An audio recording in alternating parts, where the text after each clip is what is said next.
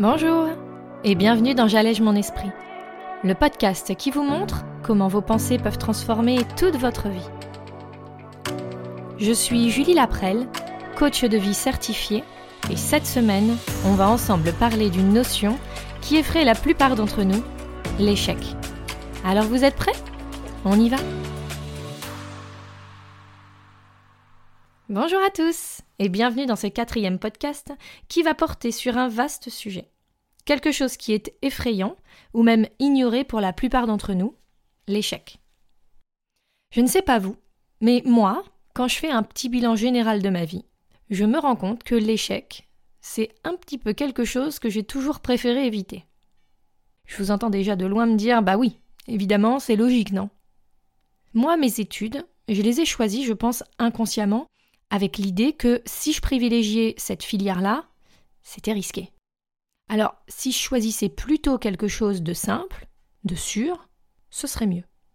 Bien sûr, mon manque de confiance en moi n'a pas aidé, mais soyons réalistes, l'échec, ça me faisait peur.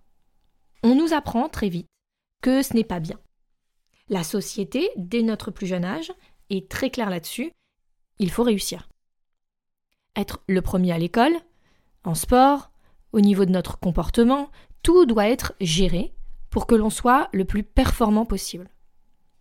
Les injonctions continuent au fur et à mesure que l'on grandit, et pas besoin de dire que l'échec est mal perçu. On veut se challenger, réussir, mais surtout pas échouer. Alors pour ça, on réduit nos attentes, on reste dans notre zone de confort, et petit à petit, ça devient notre réalité. Notre conditionnement nous empêche de nous rendre compte de tout cela. Ou on se justifie en se disant que non, mais ça va, notre vie comme ça, elle nous convient. Et si on pouvait se remettre en question? Si on pouvait admettre que peut-être on pourrait attendre plus de tout ça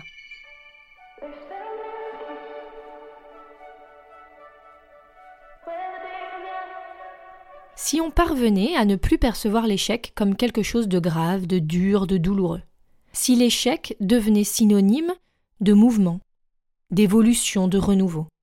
Est-ce que cela ne serait pas beaucoup plus épanouissant, enrichissant? Regardez toutes ces choses, ces objectifs que l'on s'empêche de viser, de penser, juste parce que dans notre tête c'est impossible. Et si vraiment ce n'était pas seulement cette peur de l'échec qui nous retenait? Qu'est-ce que signifierait vraiment cet échec? Qu'est-ce qu'il voudrait dire de nous? Pourquoi devons-nous toujours lui donner une signification négative? Non, échouer ne veut pas dire qu'on est nul. Non, ça ne veut pas dire que l'on n'est pas capable ou que l'on est incompétent.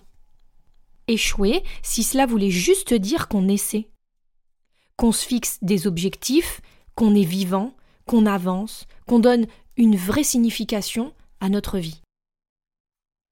Il est certain que de rester avec cette peur ne nous aidera pas à avancer si votre souhait le plus profond, c'est d'enfin être vous-même, de changer votre vie, de lui donner enfin du sens, de vivre pleinement, intensément chaque seconde, de vous donner le meilleur jeu de cartes possible quand vous distribuez. S'imaginer que notre vie va évoluer, que nos rêves vont se réaliser, cela implique que nous soyons prêts à opérer des changements, à remettre en question nos modes de fonctionnement et nos automatismes. Et si l'échec ne voulait pas dire ce qu'on nous a appris Si on arrivait à l'envisager différemment?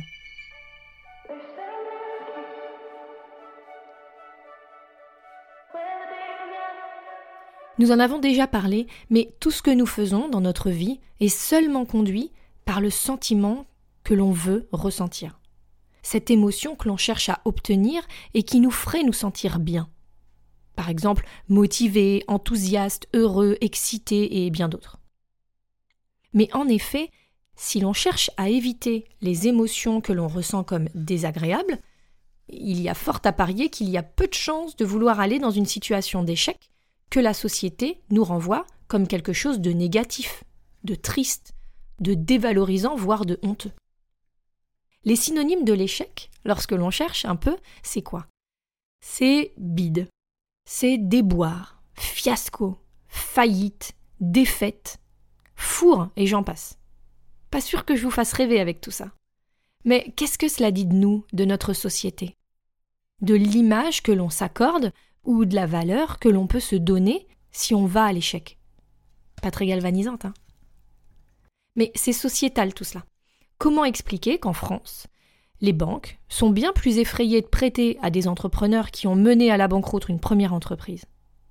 Pourquoi dans certains pays, un tel résultat peut, à l'inverse, être synonyme de quelque chose de positif?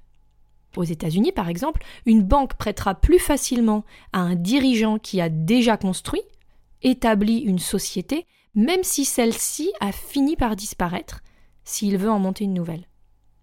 Pourquoi? Parce qu'il parie sur le fait que cette personne sait de quoi elle parle. C'est ce qu'elle ne devra pas refaire de la même façon, qu'elle a appris de ses erreurs, et qu'elle a certainement plus de connaissances que quelqu'un n'ayant jamais entrepris. Pourquoi d'une culture à une autre, les logiques peuvent-elles être si différentes? Ne peut-on pas en tirer des leçons? Peut-être qu'il n'existe pas qu'un seul moyen de penser cela.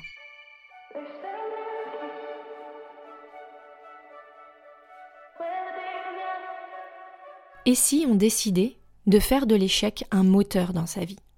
Si je n'ai pas échoué au moins une fois cette semaine, c'est que je n'ai rien essayé de nouveau, que je ne me suis pas lancé un défi assez important pour qu'il me challenge un tant soit peu. Et si je pouvais apprendre de mes erreurs et ne pas en faire quelque chose de négatif sur moi? Se dire que l'on veut rester en vie, éviter la stagnation. Qu'échouer peut être synonyme d'évolution, d'avancée, de progrès, et que même si à un moment l'inconfort sera présent, ou la déception de ne pas avoir réussi du premier coup, on peut choisir de changer notre vision, de changer notre pensée. Si ma pensée devenait que l'échec est quelque chose que je veux expérimenter dans ma vie, et si même on se rendait compte que l'idée, le concept qu'on se fait de l'échec peut être repensé, car en fait, c'est nous qui décidons que tel ou tel résultat est un échec. Parce que sincèrement, cela peut changer votre vie. Qu'apprendre de tout cela peut aussi être la clé. Que bébé, on se relevait, même si nos tentatives de marche du début se finalisaient par une lourde chute sur notre petit derrière potelé. On a insisté, on a continué, et aujourd'hui, cela ne nous semble plus impossible. C'est même plutôt l'inverse. D'ailleurs, et si notre plus grosse évolution, nos plus grosses avancées en tant qu'humains, c'était ça? Quand l'échec ne nous faisait pas encore peur. Si vous voulez aller toujours plus loin dans ce podcast, n'hésitez pas à aller faire un tour sur mon site www.julielaprel.com. Vous y retrouverez un article complémentaire à notre sujet d'aujourd'hui et surtout notre exercice hebdomadaire. Je vous conseille de le télécharger et de l'appliquer si vous voulez voir quel est l'impact qu'a l'échec actuellement dans votre vie. Vous empêche-t-il d'accéder à vos plus profondes envies? Vous empêche-t-il d'être complètement vous? La semaine prochaine, nous allons d'ailleurs comprendre exactement ce que cela veut dire. Être soi, complètement. Comment cela résonne dans notre tête et nous donne parfois l'impression de ne plus vraiment savoir ce que l'on veut et où on en est. Je vous dis à mardi prochain.